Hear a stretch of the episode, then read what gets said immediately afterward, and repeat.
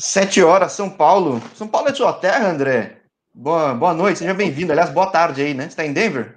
Estou em Denver, sou de São Paulo, capital, região Zona Oeste, Pinheiros, e isso aí. E bom, aqui de quase noitinha, já noite, né? Que inverno. Não é que nem nos Estados Unidos aí que onde você tá, quando pelo menos no verão, vai até tarde a luz, né? Mas enfim. Sim. Cara, eu preciso primeiro, que não falei fora do ar, preciso agradecer meu agente informal, Bruno Lapa, Bruno Lapa ajudando muito o canal, tanto em português quanto outros idiomas. E é um canal que é, quer mostrar gente ao redor do, do mundo, brasileiros brilhando por aí, e que aqui o pessoal ainda não conhece tanto. Como Sim, é que... acho válido, muito válido. Acho que tem muitos brasileiros aí por volta do mundo que são ainda um pouco desconhecidos, mas todo mundo merece ter aí o seu tempo para mostrar a sua história, para estar tá falando com jornalistas ou qualquer coisa do tipo. E é curioso, André, porque assim, eu já estava te seguindo há um tempo e eu não sabia da, da, relação familiar sua, né? Eu sabia pelo sobrenome, eu sou um cara mais velho. Logo uhum. que nos anos 90 teve um boom de um monte de livro de Roberto Chiniachi, que quando eu vi o sobrenome eu vi, caramba, mas é igual. E, e poxa, meu nome é, é Jorge Cadouac, meu sobrenome não é tão comum. Chiniachi, aqui em São Paulo, nunca conheci um, você é o primeiro. Pensei, Nossa, será que é parente? Não é filho do Roberto, né, cara? Sim, Roberto é meu pai, ele realmente tem uma, uma popularidade bem grande no Brasil e sim, ele é um cara que eu me inspiro, me ajudou muito na minha carreira, então muito orgulho de ter ele como pai. E é curioso, eu já falei com ex-atletas que falam muito de pressão que tem em, em filho que está virando atleta, o inverso também, atletas aí, filhos de, de pais famosos como atleta, de alguma forma influencia, atrapalha? Como pesa você ter um pai tão famoso quanto teu pai e não e famoso por saber orientar as pessoas, né?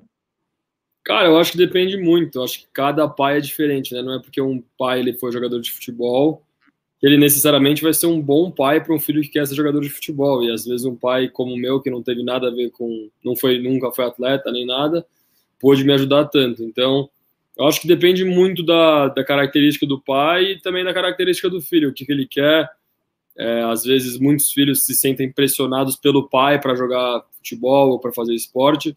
Eu acho que o pai, o objetivo dele tem que ser apoiar sempre o filho, mas não forçar ele a fazer alguma coisa que ele não tem interesse e para não acabar não refletindo, né? O pai tem essa visão do filho ser jogador ou do filho ser atleta e na verdade o filho está interessado em outra coisa. Então acho que tem que dar esse espaço aí para o filho decidir que é ser o que quer. E é curioso, porque é, você falou que ele não foi atleta. Como é que chega o futebol no teu caso? É, é, com relação a outros parentes? É um gosto que você tinha desde pequeno? Como é que surge? É, cara, eu comecei a jogar futebol desde que eu me conheço por gente, sinceramente. Assim, desde que eu tenho 4, 5 anos eu jogava e tal. E, mano, meu pai ele sempre foi muito apaixonado por futebol, né? Ele, ele a, embora ele não tenha sido atleta, ele, cara, ele ama futebol, assiste futebol, é, torce.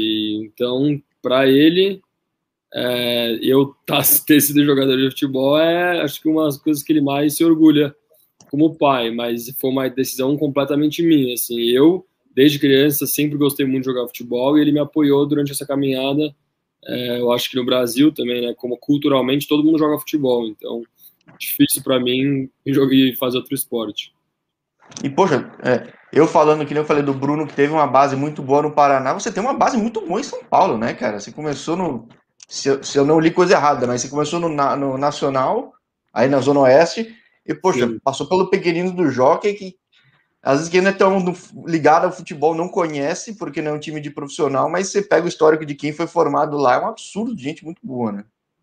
Ah, sim, o Pequeninos do Jockey é a minha, é, como eu digo, assim, não é um time de base, mas foi onde eu fiz a minha base inteira. É, eu jogava no Pequeninos do Jockey, acho que dos eu vou falar dos 8 aos 14, mais ou menos uns 6, 7 anos. Então eu joguei lá há muito tempo.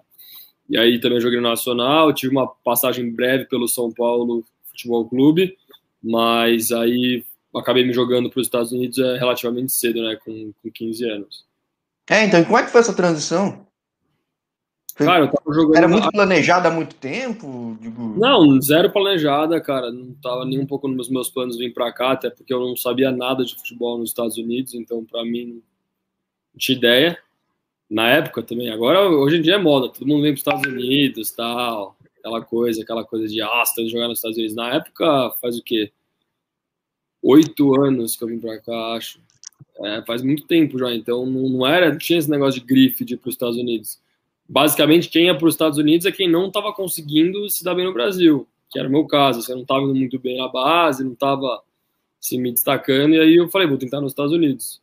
E acabou que deu muito certo, mas o jeito que eu vim para cá foi através de jogando a gote com pequeninos, é, a viagem para Europa, e um, um americano me viu jogando lá e me chamou para fazer parte desse programa na Mount Verde Academy da Flórida.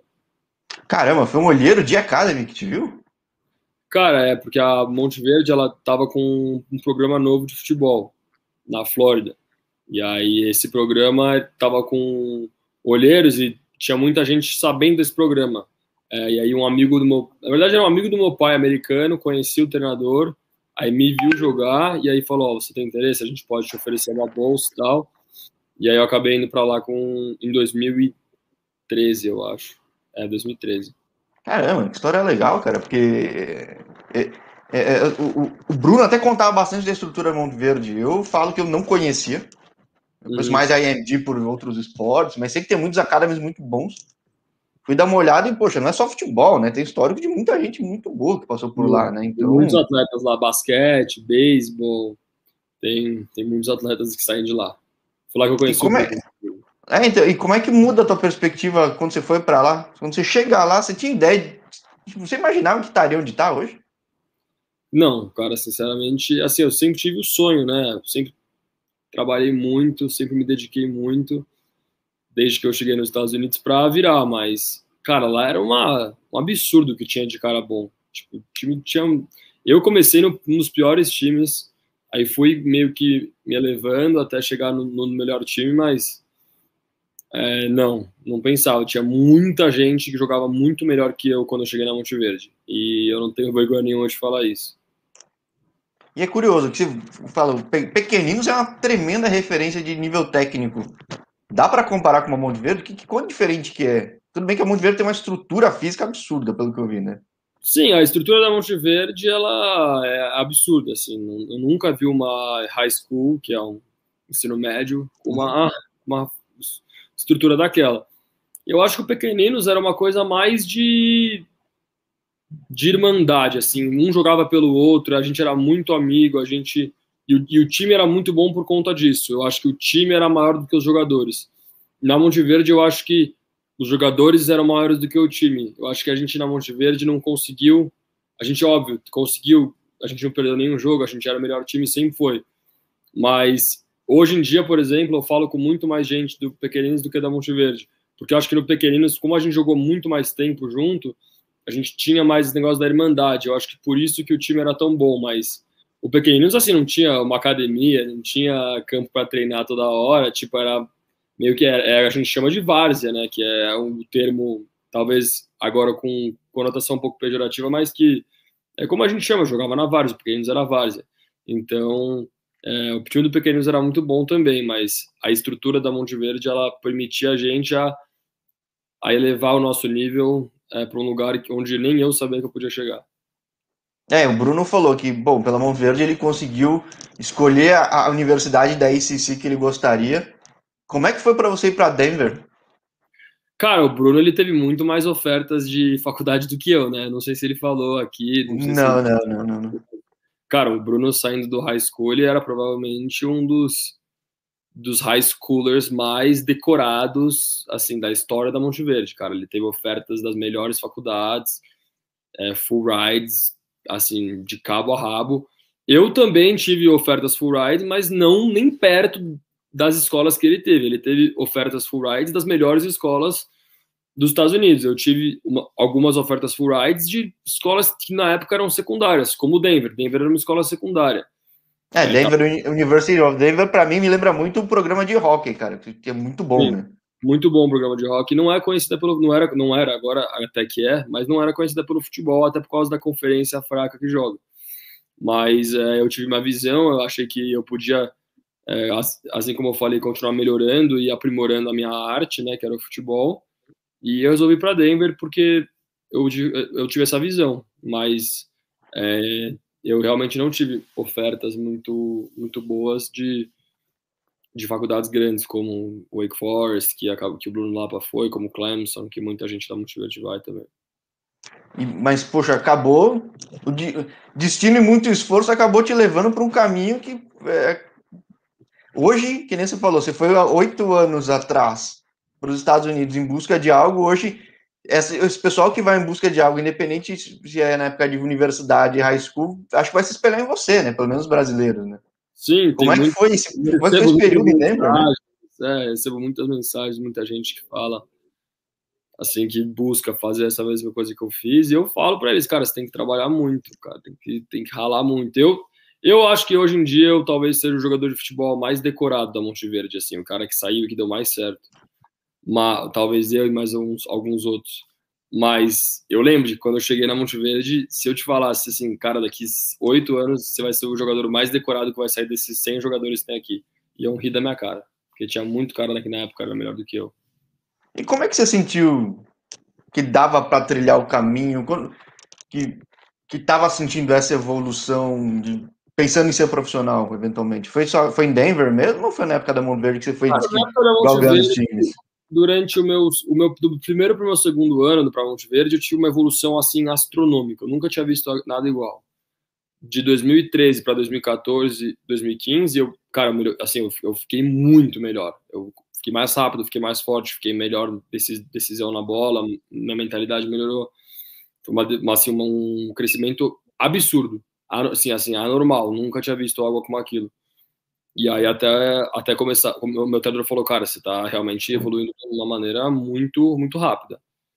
E aí eu, eu falei que eu ia para Denver, ele falou, acho um ótimo lugar para você, e acabei indo para Denver e meio que deu uma estagnada nos primeiros dois, três anos lá eu tive uma evolução muito grande. Assim, eu estava muito jogando muito bem no college, eu estava indo bem, titular, fazendo gol, mas não estava naquela evolução para ser profissional. E aí no meu último ano de Denver, eu também tive um pulo gigante na minha qualidade, que foi quando eu liderei o país em gols, divisão 1 e tudo. E aí depois foi quando eu virei profissional.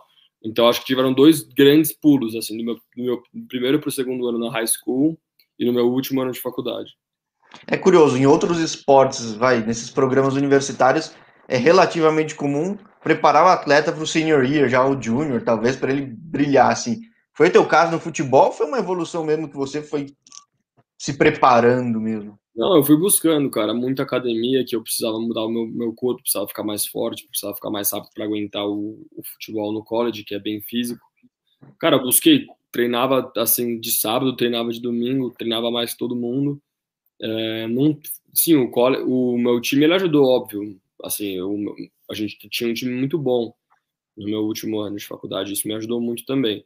Mas eu acho que é independente do, do time, acho que a pessoa pode conseguir tudo que ela quer, assim, só depende dela. Não acho que depende muito, assim, óbvio, você tem pessoas que te ajudam, te suportam e te, tipo, dão conselhos, é muito bom, mas no fundo, no fundo, assim, você tem que você fazer por merecer, senão, porque as outras pessoas não vão fazer por você. Ah, não, isso sempre, né? É que eu só perguntava mesmo se havia questão das vezes o pessoal preparar o atleta para no senior year estar tá nesse nível. Que acho que futebol talvez não tenha tanto que nem no futebol americano, talvez, né? No basquete. Não, né? sim, tem, óbvio. quando você é senior, você, por exemplo, está jogando contra caras que são mais novos que você, então você tem uma vantagem. Então, óbvio, quanto mais seniors a faculdade tem, mais a maior a chance dela ganhar, né? Porque, cara, um freshman de 18 anos, um senior com 21, 22, cara, tem uma diferença gigante, entendeu? Então, sim, eles preparam você para esse último ano, mas eu acho que depende mais de você do que qualquer outra coisa. E, bom, não sei se foi sorte, coincidência, ou foi até planejado, você foi para uma cidade onde tem um time profissional, né, cara? Sim, isso, foi... você acaba sendo queridinho da região, né? Porque, pô, você é um Denver é, product, né, cara? Proudly Denver, né, cara? Acho que é... Sim, eu sou bem, bem orgulhoso de ter sido formado aqui, mas, assim, isso foi puramente sorte eu ter sido draftado pelo Colorado e ter um time profissional aqui. Isso é uma coisa que eu nem pensava na época que eu tava sendo recrutado. É, porque acho que é o sonho de todo mundo, ainda mais. É, ter, ter alguém que vai, por mais que você não tenha nascido no Colorado, tudo, mas, poxa, frequentou a universidade aí, né? E, e, é diferente de outros esportes que, de repente, o, o, o time de Major League é de sei lá, talvez na Califórnia vai ter alguém que faz UCLA, USC, vai jogar num, num time de Los Angeles aí, talvez, mas. Sim, mas você é uma, acabou virando. Acaba tendo uma pressão maior também, né? É uma raridade bem grande. Eu acho que tem muitas faculdades e nem tantos times profissionais, então é uma coisa bem rara mesmo. É, e muitas delas ficam, que nem no caso do Bruno, tá em estados que são mais universitários do que de profissional, né? Então. É, então, a faculdade do Bruno, por exemplo, tá num estado que não tem time profissional. Vai ter, porque o Charlotte vai entrar na liga, mas no momento não tem. É, e agora, esse, como é que foi nesse teu último ano? Porque, que nem você falou, você, você consegue ter esse destaque todo que foi na D1, ser o artilheiro do país. Uhum. Como foi a tua expectativa? Assim, claro, sabia que deveria ir para o draft, até é algo que ajuda muito, mas como, como é que foi esse processo para ti? Como é que passou? Como é que chegou o Colorado? Como é que já tinha essa ah, sondagem? Porque hoje estamos em dia de NFL Draft, né? Sim, é verdade, né? até hoje. Mas eu não, cara, eu tive várias sondagens e eu acho que eu tive tanta sondagem que a MLS acabou me assinando antes do draft. Eu estava já pré-assinado com a MLS só tinha que saber qual time que eu ia. Então eu tava com muita moral indo pro draft. Só que você nunca se sabe, cara. Tem gente que vai assinado e cai no draft, vai no final do primeiro round, no começo do segundo. E eu queria, eu queria ficar no Colorado, tava desesperado, tipo, tive entrevista com os treinadores do Colorado, eles falaram, cara, a gente te quer, mas a gente só tem a escolha 15, a gente acha que vai ser muito difícil conseguir pegar você com a escolha 15.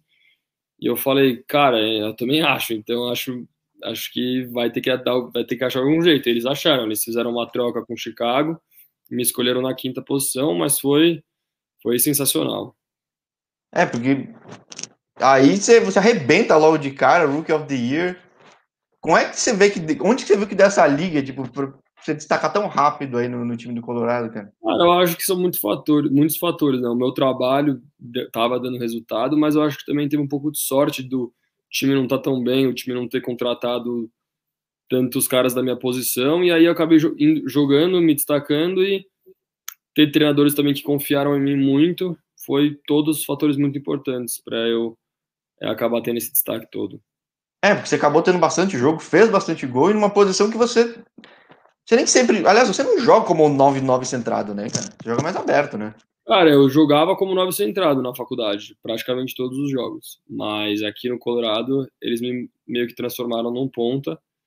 E eu tô jogando de ponta no momento, mas eu, eu, eu me sinto. A posição que eu ainda me sinto mais é, confortável é no 9, de centroavante mesmo. É, então, ou seja, mesmo como ponta, que nos Estados Unidos é muito físico, tem que marcar muito, tem que voltar bastante. É um negócio que para brasileiro é estranho até, acho, de primeira. Ajudou pelo fato de você estar mais tempo, mas não é tão ah, fácil sair fazendo tanto gol, né? Ah, sim, é, não, não é fácil realmente, mas. Cara, é uma coisa que você tem que se acostumar, porque eu tô nos Estados Unidos, eu tenho que me acostumar ao estilo de jogo daqui, né? Então, eu tento marcar o máximo, tento me esforçar, porque eu sei que é o único jeito de eu estar em campo é esse. Bom, e aos poucos é uma tendência que vai se espalhando no mundo todo. Não foi inventado aí, claro, tem muita influência da parte muito física que o americano tem em qualquer esporte. Ah, sim. Isso Mas é, é, é, é, bem evidente, até pelos jogadores que estão indo para a Inglaterra, para a Alemanha, que é um estilo de jogo compatível com os maiores mercados, né? Sim, os maiores mercados estão, sem dúvida nenhuma, adotando muito esse princípio de, de pontas. Todo mundo marca, né? Todo mundo defende, não tem nenhum cara no time que não vai que não vai defender. Guardiola até teve um negócio que ele falou aí outro dia, tipo, se você não correr, tipo, ele usou uma expressão que, tipo, não dá para é, traduzir, mas ele falou, tipo, se você não correr até você morrer, você nunca vai, você nunca vai jogar no meu time. É, e, e, ou, ou, seja, hoje você é um cara que é. Hoje você é o 9, né, camisa 9, você não era, né? Sim, eu troquei de número. você tá com essa moral de pegar o número 9, né? Acho que é, pô, Sim, é Acho que aqui nem pegaram a 10, né? Acho que é no caso Sim. assim. E, e aí, jogando futebol atualizado, que você chega num momento que é curioso, né? Imagino que você, na época do pequenino, se tivesse ficado no Brasil, tivesse almejado, sei lá, na época, profissional no Brasil, tudo, sei lá, você ficaria muito feliz jogando, acho que sua família da Baixada, estando lá no Santos, jogando no ataque, e aí o destaque lá vai para a MLS também, né? Ou seja, cara, o Soteudo acabou de chegar, né, cara? Cara, sim, um reforço de peso máximo pro Toronto e é um cara que eu tenho certeza que vai jogar muita bola aqui. Não, mas acho que, acho que o, o que é interessante é um estágio que está em MLS hoje, né? As franquias expandindo, o valor das franquias absurdo. Charlotte é um valor. Quem viu o valor da franquia, cara, fiquei impressionado e, e acho que faz sentido porque o futebol permite, já comentei isso em outros vídeos, diferente de outras Major Leagues, o universo do futebol é muito mais amplo que meramente os Estados Unidos, né? Então, o, o a Academy tem um valor muito grande para futuro, para vender, no profissional também. E eu falando outro dia com, é. com, com, com, o Lucas Marcel que, tá no, foi promovido do time principal do New England, ele fala, ó, me sinto mais na Europa aqui do que quando eu estava no Botafogo, cara. Não sei como é que você pensa hoje. Não, eu tenho essa visão completamente. Eu acho que as pessoas têm uma visão muito arcaica da MLS ainda. Acham que aqui é uma liga secundária e tal. Eu, pessoalmente, tipo, já cansei de escutar gente falar que acha que a MLS é fraca e tal, mas tá provando aí de tempos em tempos o quanto está crescendo, jogando com CACAF, que é a Libertadores da na América do Norte e ganhando de contra times mexicanos. Então, o LFC teve assim para levar a vaga para enfrentar o... trave, e, e aí você vê o, o Monte Rei, por exemplo, que que estava jogando no, no Mundial, cara, foi super bem, tá ligado? Então, é, é uma coisa que às vezes eu não, não consigo entender ainda, mas se um time da MLS ganha de um time do México e o time do México está ganhando do time da Libertadores, então acho que não deve estar tá tão longe assim, né? E talvez estejamos no ano que o time da MLS leve, né, cara? Porque pelo menos a CONCACAF agora tá, tá com probabilidade tá muito boa de ter um time americano aí na, no Mundial. Né? Muito, muito grande. Vamos ver. Daqui... Toronto, Toronto colabora, colaborou para não ajudar nisso, né? Não fez um jogo bom, mas. Sim, mas os. Acho que. Vai, acho acho que dos times que entraram, nenhum perdeu ainda. Acho que estão todos dentro ainda. É, não, estão todos dentro. O, o, Toronto deve cair. Não fez um bom jogo, mas teve o Atlanta e o Philadelphia Union. Philadelphia, cara, jogou muito bem fechado, fez um belo jogo. Uh, o Columbus Crew fez um bom jogo também, pô, com o Monte Rei. Sim, então, acho que tem uma chance muito boa de ter um time da MLS aí mudando o paradigma no Brasil, talvez em boa parte do mundo, né? Vai ser bom, mas um dia um time brasileiro joga contra o time da MLS e a gente vê como é que eles se saem. Bom, é, eu torço pra Ponte, a Ponte fez um amistoso contra o Orlando City e na época eu escrevia na ESPN o pessoal veio com pedra pra mim, que eu comparei, eu falei que a Ponte era uma Olivete e o Orlando City era uma época. mas eu falei, a Olivete tem história, tem sua importância, mas não se atualizou, é isso que eu quis dizer. Não, claro. Mas, enfim, é só ver com pedra pra cima. Aliás, está se atualizando, tá? É uma liga que tem que, ter, tem que ser respeitada, com certeza. Né, e, poxa, nada, nada. Foi, foi uma fel... Eu digo feliz comparação hoje que o Orlando esteve a ponto de vender jogador para. Não sei se vendeu. Para a Premier League e não vendeu porque achou o valor baixo, né? Então acho que, tipo, já Sim. chegou no estágio que. Pera lá, né? Temos muitos meninos da Academy, muita gente boa surgindo de draft e que vai para ser titular, Sim. né? a Champions League é a prova aí que, poxa, temos destaques dos Estados Unidos. Né? Sem dúvida nenhuma. Agora, uma curiosidade. É, eu tava vendo, você tem dupla nacionalidade japonesa, cara? Cara, eu não tenho dupla nacionalidade japonesa, tenho dupla nacionalidade italiana. Minha, ah, família, minha família é metade imigrantes do Japão e metade imigrantes da Itália. Ah, tá, porque eu, eu sempre tomo cuidado que esses sites aí me dão as informações meio loucas, né? Então é do lado do Baba, né? Que você tá. Eu, é, eu, eu, tenho, eu tenho, assim, no, no, meu DNA, vamos dizer assim, nacionalidade japonesa, mas passaporte eu tenho brasileiro e italiano.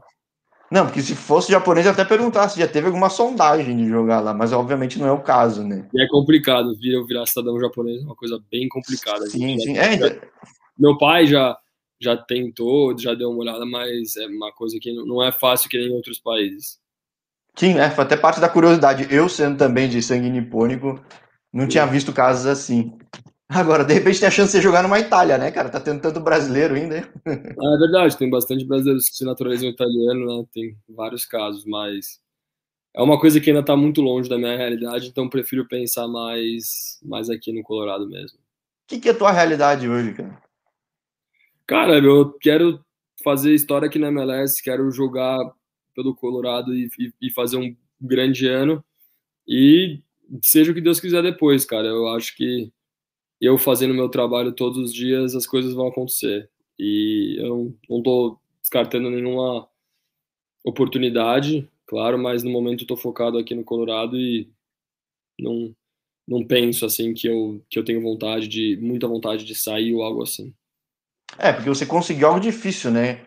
Você chegou, conseguiu bastante jogo, conseguiu destaque, foi premiado Rookie of the Year. Sim. Você tem uma pressão diferente, até um, um, não sei se dizer se existe isso, mas tipo um franchise tag, né? Tipo, você é um cara que hoje tem uma marca muito forte no clube. Sim, isso sim, com certeza. Pô, é um, é um trabalho muito grande a ser conquistado para chegar nesse estágio também, né? Tipo, não é... Ah, sim, eu acho que toda vez que você sai de um clube ou sai de um país é uma mudança bem grande. E eu, eu tô agora num momento muito, muito bom aqui, que tá, as coisas estão dando certo. Então, quero seguir nessa pegada por aqui.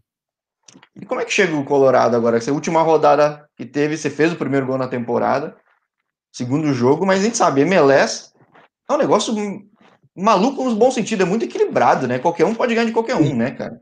É, a MLS é isso. É, você falou muito bem. É muito equilibrado. O último pode ganhar do primeiro, o primeiro do último. É essa loucura. Então tem que, tem que se manter focado. A gente perdeu o último jogo, mas estamos confiantes. Então vamos seguir, vamos seguir nessa nessa trilha aí que é uma, uma trilha longa. Então tem, tem muito chão para andar ainda. E bom, é uma temporada agora com torcida, né? Sim, graças a Deus, porque isso faz uma diferença gigante. É, digo, acho que pro bolso do, do clube é importante, mas acho que pro jogador. Eu, como é que foi jogar na bolha da, de, de Orlando? Cara, foi horrível. Eu, eu tive uma concussão no meu primeiro jogo, com 15 minutos de jogo. E, cara. É, nesse caso é horrível. É péssimo ficar na bolha, sinceramente. Assim, não, não posso reclamar porque a gente estava no hotel cinco estrelas, tudo pago, então não tem. Não, não é assim o pior dos mundos, mas para comprar um jogador de futebol, cara, você treinar. A gente treinava 10 da noite alguns dias, porque era tão, tá de tão calor que tava. Então, Putz, tinha isso também, né? E aí a gente teve um jogo que começou, eu acho que 11 da noite. Então, teve uns negócios de louco lá em, lá em Orlando. Então, eu tô dando graças a Deus que a gente não tem que fazer isso esse ano. É, nada, nada é melhor. Mas eu acho que foi, eu, pelo menos na visão de, de gente que gosta de acompanhar, achei muito bem executado até. Num período super difícil, conseguiu colocar ah, lá. Sim, teve, foi, foi bem teve dois times só que não foram, que estavam cheios de problema, o Nashville e o Dallas, né? Que acabou tendo problema. Não, foi bem executado, foi bem executado. Mas pros jogadores, eu não acho que teve nenhum jogador que ia falar assim, nossa, estou muito ansioso. Vamos, vamos de novo numa próxima bolha ficar lá na Disney lá. Acho que ninguém, ninguém vai, vai, vai falar para você que foi tão feliz assim. Bom, é. sabe. Acho que, imagino, ela é até curiosidade, né? Vacinado você já foi ou não? Cara, primeira dose. A segunda dose eu tomo na semana que vem. Como é que tá por aí, cara? Porque eu vejo o noticiário, eu vejo que Michigan parece que ainda tá espalhando bastante contágio, mas tem muito lugar que já tem um, um ratio, um índice de vacinação tão bom que é, aparentemente, que... até a orientação da CDC do Biden é tipo, cara, se não for aglomeração, dá pra ver sem máscara até. Sim, sim, dá para viver sem máscara aqui tranquilamente. Mas o Colorado tá tá bem, acho que tão, acho que a, acho que são 30% das pessoas vacinadas já, então tá num número bom, acho que daqui uns dois, três meses vai estar tá todo mundo vacinado. É, legal, porque acho que existe um exemplo de Israel, que é um país menor, Estados Sim. Unidos aí que tem uma vacinação muito ágil, se provar que tá funcionando, vai dar um ânimo pro resto do mundo, né, cara? Acho que aí ah, sim, não tem exemplo melhor que aí, né? Para todo é, porque todo mundo quer que o mundo inteiro se vacine, né? Ou que pelo menos Sim. 85% das pessoas se vacinem, porque depois desses 85% tem aquele efeito rebanho. Que aí... Rebanho, né? Então, vamos rezar aí. Só tenho, eu só tenho que rezar, agradecer por a gente estar, tá, eu, minha família, todo mundo bem. Então, é, a gente acha que no final aí tem a luz no fim do túnel e vamos continuar rezando para as coisas continuarem melhorando. Sim, sem dúvida. Tanto aí, bom, que tudo ande aí com um exemplo fora de campo, aí com vacinação e contigo em campo, cara, porque é, é, é, legal ter um. Assim, a Liga historicamente trouxe, levou brasileiros, né? Acho que ainda continua trazendo, tipo, trouxe o Pato, mas acho Sim. que não tem melhor exemplo de alguém que passou por todo esse processo americano, do sistema americano mesmo, sendo brasileiro que nem você, né, cara? Acho que. É raro, é, um... é raro alguém da faculdade brasileiro e da high school fazer tudo e acontecer, mas só tenho que agradecer, como eu disse. E aí você falou que muita gente procura até. O que já surgiu de oportunidade? Assim, você acha que. Por que ainda tem. Eu acho ainda que tem pouco brasileiro pegando esse, essa trilha. Não sei se você concorda ou não. Bem baseando, talvez, no último draft que eu não vi brasileiro. Hum. Mas. Cara, eu acho você... que dois lados. Eu acho que os brasileiros que jogam muito bem no Brasil, eles estão no Brasil. Então, cara, se você está jogando numa base do Brasil indo super bem, é muito raro você querer vir para os Estados Unidos, entendeu? Porque você está na base do Brasil, tem aquele glamour de jogar na base e tal. Então, eu acho que os caras que vêm para os Estados Unidos acabam sendo um pouco mais os secundários. E, e esses caras, às vezes, eles tão, já estão meio desacreditados, eles já param de trabalhar ou eles já não são tão bons, e aí acaba que por isso que não viram tantos, entendeu? Mas eu acho que pega um caso como eu, um cara que era bem na média, assim, não era nem acima da média, e faz tudo direitinho, trabalha pra caramba e, e dá a vida, eu acho que vai ter, vai ter mais brasileiros aqui, com certeza. É, porque acho que é, é, aí nesse sistema americano isso talvez se assemelhe um pouco ao tênis, né? Que no tênis é um pouco mais novo, dá para jogar em liga profissional e no universitário você não pode. Talvez se mudar um pouco a regra de, do atleta ser remunerado, talvez mude um pouco o paradigma disso, mas. Talvez. É, no... Se você tem uma bolsa, cara, uma bolsa completa, que nem eu tive, eu, eu por exemplo, estava ganhando muito mais do que vários amigos meus que estavam, sei lá, jogando na base e ganhando R$ 1.500 por mês.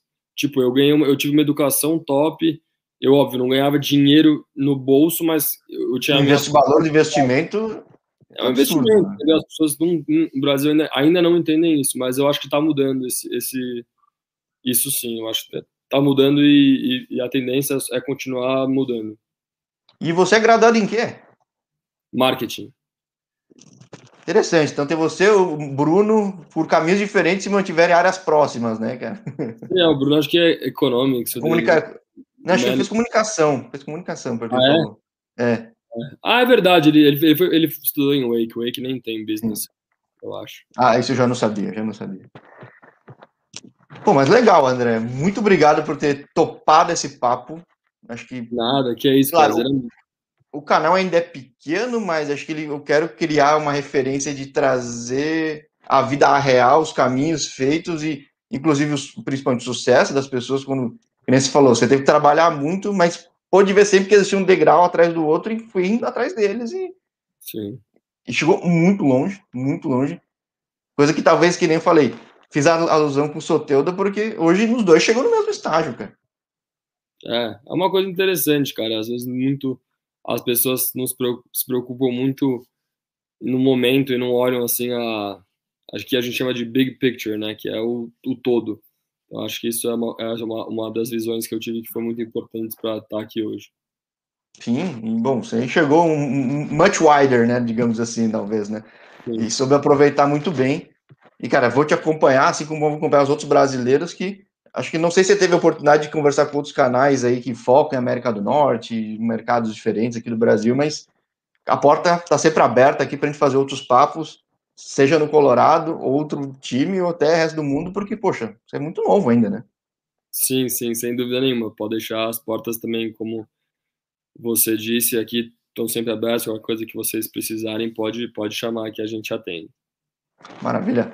Muito obrigado, André. Boa tarde barra noite aí em Denver. Obrigado. Valeu, Jorge. Até mais. Até mais.